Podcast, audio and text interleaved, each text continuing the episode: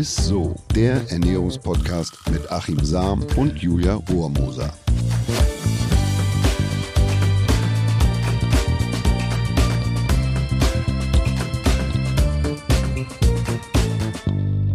Hallöchen, ihr Lieben! Herzlich willkommen zu einer neuen Folge Isso, dem Ernährungspodcast mit unserem Ernährungswissenschaftler Achim Sam. Und mit der Moderatorin Julia Rohrmoser. Ja, bevor wir heute ähm, zum Thema kommen, direkt mal am Anfang der Folge, klickt gerne mal jetzt kurz auf eure Podcast-Plattform des Vertrauens und dann klickt direkt mal auf Folgen, damit ihr auch wirklich keine Folge mehr verpasst. Und natürlich freuen wir uns auch so als kleines Geschenk natürlich über eine Bewertung, am liebsten dann auch über fünf Sterne. Ende. So, jetzt geht's aber los. Und zwar besprechen wir heute ein Thema, das es so bislang jetzt noch nicht bei uns gab. Und wir können jetzt diverse Redewendungen hier liefern wie Butter bei die Fische. Aber das lassen wir mal. Lieber steigen wir einfach mal direkt ein. Es geht nämlich um Fisch. Und deswegen, lieber Achim, erzähl uns doch mal, Warum machen wir das Thema eigentlich? Ja, ich habe das Thema Fisch als gesundes Lebensmittel ja immer mal wieder angesprochen, wie zuletzt in der Omega-3-Folge. Und es gibt auch oft Nachfragen von unseren Hörerinnen und Hörern dazu. Und deshalb will ich euch heute einfach mal einen Komplettüberblick zum Thema geben.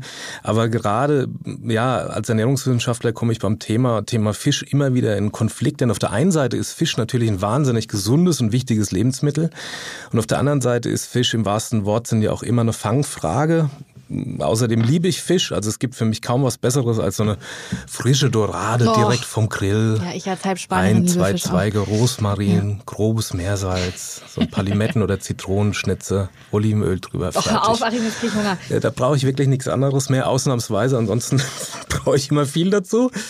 Also es schlagen sozusagen mehrere Herzen in meiner Brust, aber gerade deswegen ist es so wichtig, dass wir mal über das Thema sprechen, quasi ein bisschen Licht in die dunkle Tiefsee bringen und die Frage klären, wie komme ich eigentlich zu gutem Fisch? So. Aber eins nach dem anderen, es gibt äh, tatsächlich mehr als 30.000 äh, Fischarten, so viele wie alle Amphibien, Reptilien, Vögel, Säugetiere zusammengetragen. Das ist irre. Und die meisten davon sind tatsächlich essbar. Es gibt aber auch Fische wie beispielsweise einen giftigen Fugu, hat man vielleicht schon mal gehört, ein Kugelfisch. Oh ja, stimmt. Der könnte der erste bisschen, äh, ja, gleichzeitig auch dein letzter sein, ist bei uns aber tatsächlich verboten, aber in Japan gilt er als Delikatesse. Da heißt es, und jetzt äh, Entschuldigung bitte wieder an alle Japaner, das äh, spreche ich wahrscheinlich nicht richtig aus, aber da heißt es Fugo wa Kuitashi Inochi wa Oshi Shi. Hört so. sich gut an, finde ja. ich. Aber äh, Entschuldigung, wie gesagt, Japanisch war in der Schule nochmal eine zweite Fremdsprache, kleiner Gag. Aber auf Deutsch heißt es so viel wie, äh, ich möchte Fugo essen hänge aber an meinem Leben. Also das sagt man da gleich so. mit dazu. Und entscheidend dafür ist eben die richtige Zubereitung des Kugelfischs und äh, das dürfen eben in Japan nur Köche, die zwei Jahre lang bei einem Fugo-Meister gelernt und die sprichwörtliche, naja, sag mal, Giftküche B beziehungsweise überstanden haben. Oh Gott, so. Ich hätte trotzdem noch ein bisschen Restangst, muss ich sagen, dorthin zu gehen, ja. aber gut. Ja, nicht nur Restangst, sondern Panik. Ja, spannend. Ich, ich, ich könnte es nicht, aber ich auch nicht. das sieht man. Aber die meisten Fische sind ja tatsächlich äh, genießbar mhm. und essbar. Mhm. Übrigens, global gesehen ist Fisch nach Getreide tatsächlich das zweitwichtigste Nahrungsmittel. Und es hat tatsächlich auch seine Gründe. Fisch hat nämlich mit äh, rund 20 Prozent einen enorm hohen Proteingehalt, also ähnlich hoch wie Fleisch. Gleichzeitig liegt der verzehrbare Anteil bei 68 Prozent. Auch das ist enorm hoch. Nur so zum Vergleich. Bei Geflügel sind es 46 Prozent und beim Schwein sind es nur 52 Prozent. also da kann man okay. nur die Hälfte sozusagen verzehren oder ist der Fleischanteil. Außerdem sind Fische extrem extrem gute Futterverwerter. Das bedeutet, sie können größten Teil des Futters direkt im Wachstum umsetzen. Also ein Lachs aus einer Aquakultur, der hat beispielsweise einen Futterquotient von 1,1. Und das ist enorm hoch. Das bedeutet, dass aus 1,1 Kilo Futter wird ein Kilo Fisch. Also dem gibt Boah. man das Futter rein und der verwandelt ja, es eigentlich direkt ähm, ja, in, in einen hohen Fleischanteil, Proteinanteil. Und weil man ja quasi vom Fisch so viel auch essen kann, also verzehrbarer Anteil 68 Prozent, ist das natürlich auch ein hocheffizientes äh, Nahrungsmittel. Ne? Also ähm, effizient. Und bei Rind liegt der Futterquotient bei 10 im Vergleich. Also oh Gott, beim, beim Lachs 1,1. Ja, ja. Nee, es ist enorm viel. Wieso? Ja, also du brauchst 10 Kilo Futter mhm. um ein Kilo Rindfleisch äh, zu erzeugen. Ach so, ach so, so. Und bei Geflügel ja, ja. ist der Anteil oder ist der, der Futterquotient liegt bei 2,2. Das heißt, du brauchst 2,2 Kilo Futter, um ein Kilo äh, Geflügelfleisch äh, zu produzieren. Mm. Und das ist beim Fisch also nahezu 1 zu 1. Also 1,1 mhm. äh, Kilo Futter ergibt 1, äh, ein Kilo Fisch. Also das ist enorm viel. Ich habe noch ein paar Fischfakten, die ich echt spannend Gerne. finde. Die Assyrer haben schon 2300 vor Christus, also vor über 4000 Jahren, Fische in, in Vivarien gezüchtet. Also das ist nicht neu. Und die Ägypter hatten schon ähm, spezielle Bewässerungsanlagen. Und in China hat man Fische in gefluteten Reisfeldern gehalten. Also sowas wie eine quasi Aquakultur heute. Und Lachs war bei uns tatsächlich früher ein arme Leute essen. Also ähm, es gab Lachse im Überfluss. Der Rhein war der lachsreichste Fluss. Und erst seit den 50er Jahren ist Lachs quasi zum Luxuslebensmittel äh, geworden, äh, nur mal so nebenbei. Also das war früher mhm. gab es Lachs im Überfluss und dann die Wasserqualität des Rheins schlechter, Lachse sind ausgestorben, dann ja. mittlerweile sind sie da wieder ansässig. Also tatsächlich könnte man dann sagen, Fisch ist grundsätzlich gesund, das sagst du ja auch immer, oder? Also erstmal abgesehen von den Umweltaspekten und dem Thema Schadstoffbelastung, dazu komme ich ja gleich noch, wird von den Ernährungsinstitutionen empfohlen, ein bis zweimal pro Woche Fisch zu essen. Der Grund dafür ist, dass Herz-Kreislauf-Erkrankungen hier bei uns immer noch die Todesursache Nummer eins sind und Fisch, vor allem eben der fettreiche Seefisch wie eben Lachs, Makrele, Hering oder Sardine, ähm, mit seinem in der Nahrung einzigartigen Fettsäuremuster, das muss man immer dazu sagen, und einem hohen Anteil an hochwertigsten langkettigen Omega-3-Fettsäuren, also der sogenannten Eicosapentaensäure, EPA, und die Docosahexaensäure, die DHA, äh, muss man sich nicht merken. EPA, DHA, Omega-3-Fettsäuren ist wichtig, äh, das Risiko für Herzinfarkt, Schlaganfall und Fettstoffwechselstörung deutlich reduzieren kann. Und das ist das Ergebnis äh, von der Auswertung von über 50 Studien zum Thema Fischverzehr. Also wirkt quasi der Todesnummer, äh, Todesursache Nummer eins, Herz-Kreislauf-Erkrankung, entgegen wegen ihres besonders guten Verhältnisses an hochwertigsten ja, Omega-3-Fettsäuren. Und die mehrfach ungesättigten Fettsäuren aus dem fetten Seefisch, die wirken außerdem positiv auf den Blutdruck, verringern das Zusammenklumpen der Blutplättchen und die Folge ist, dass das Blut einfach besser fließt.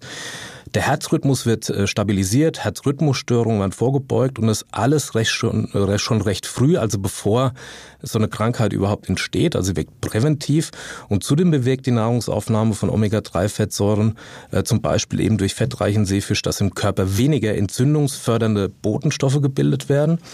Und die neuesten Erkenntnisse zeigen auch, dass Omega-3-Fettsäuren nicht nur antientzündlich wirken, sondern auch zur Auflösung bereits bestehender Entzündung beitragen können. Ah. Ne? Ähm, Gibt es beispielsweise sehr interessant ähm, eine Untersuchung von Männern, die gar keinen Fisch essen, und die zeigen im Rahmen dieser Studie oder Untersuchung das höchste Herzinfarkt- und Sterberisiko. Oh, krass.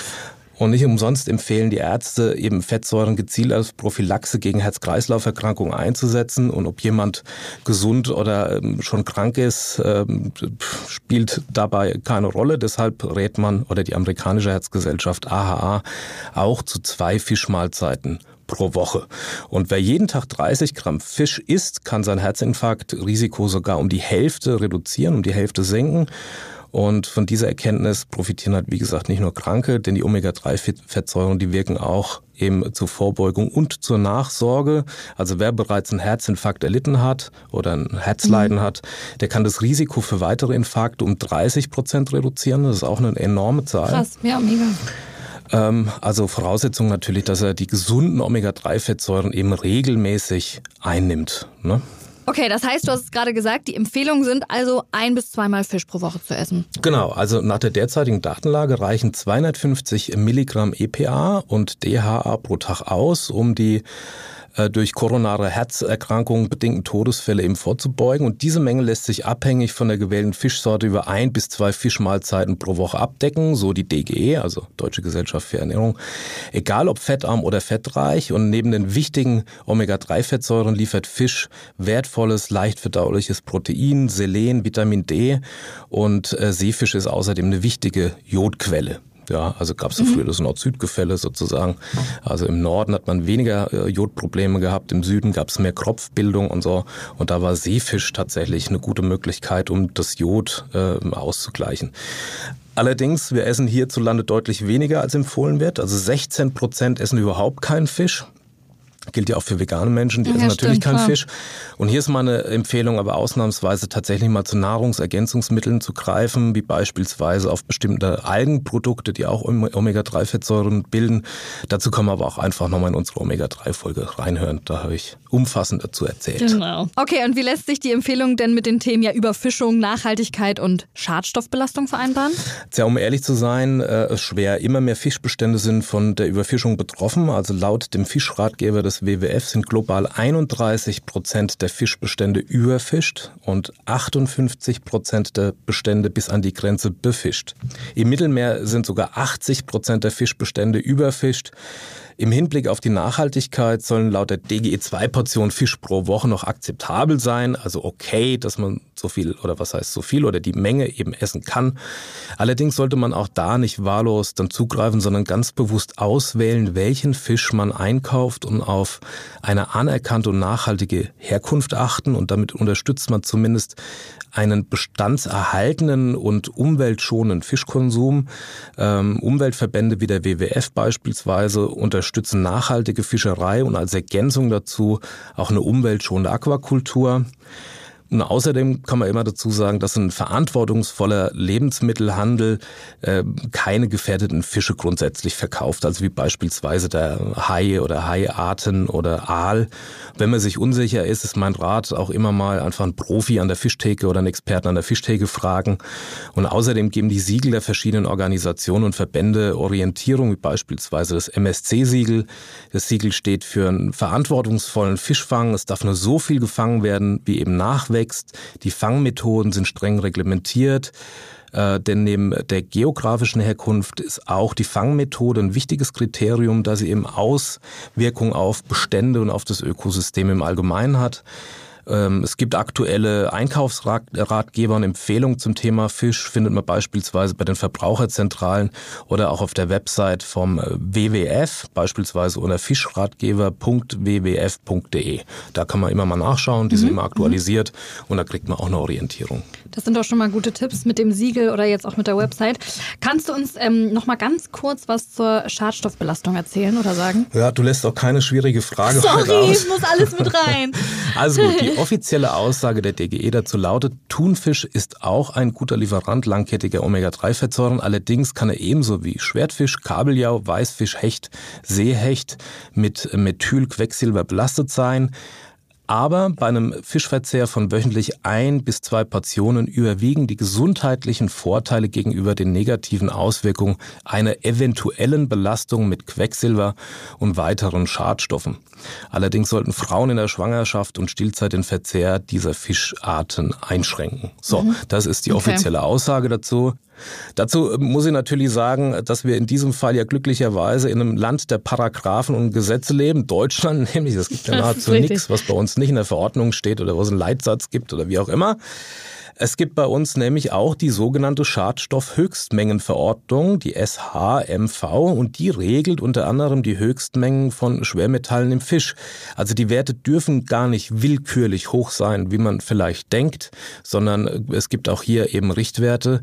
Und wenn die Werte darüber sind, dann darf der Fisch eben gar nicht äh, in den Handel gebracht und verzehrt werden. Nur, dass man das man mal sich weiß. keine großen Sorgen machen diesbezüglich so. Es ist auf jeden ja, Fall, hat der, der okay. Gesetzgeber ein Auge drauf und es gibt da, es gibt da ähm, einen Leitsatz, mhm. beziehungsweise gibt es hier eine äh, gesetzliche Richtlinie.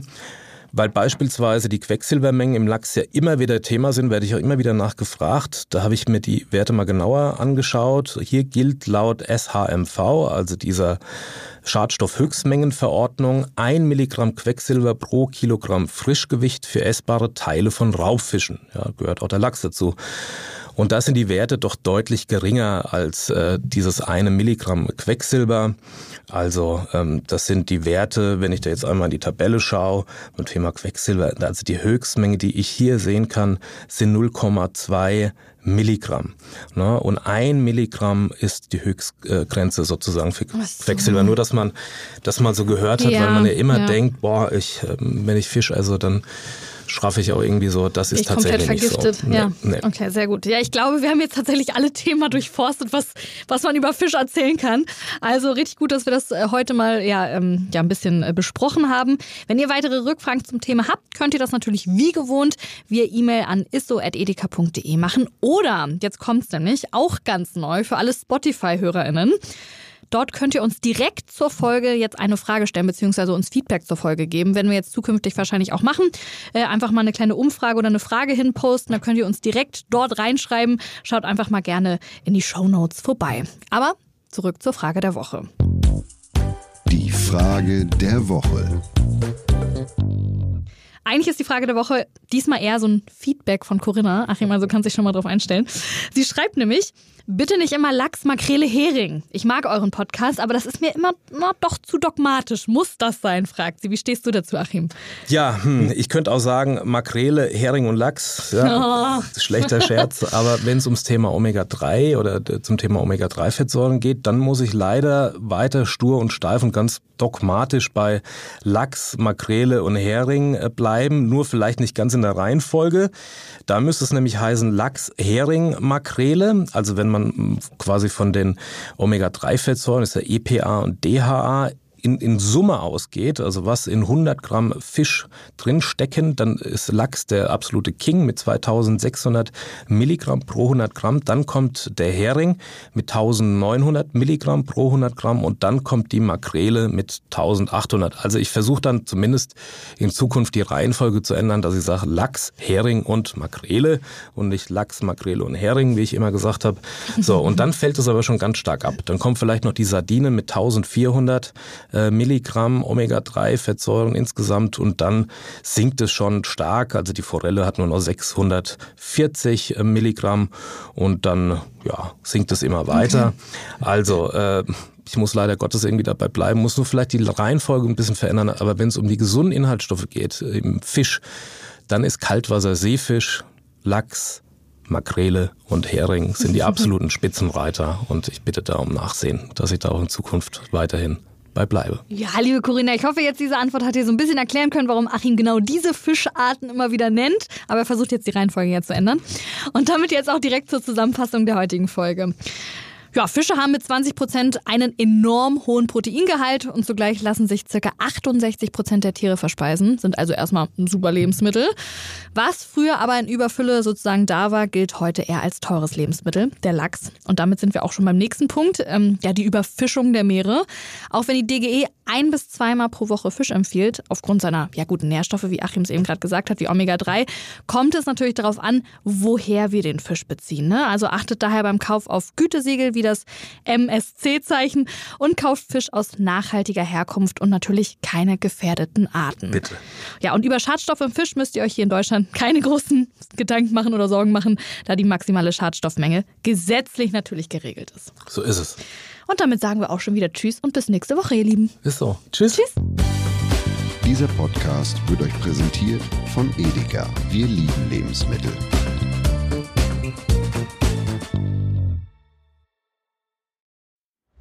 Es folgt eine Podcast-Empfehlung. Lou, bist du bereit? Ich bin sowas von ready. Are you ready?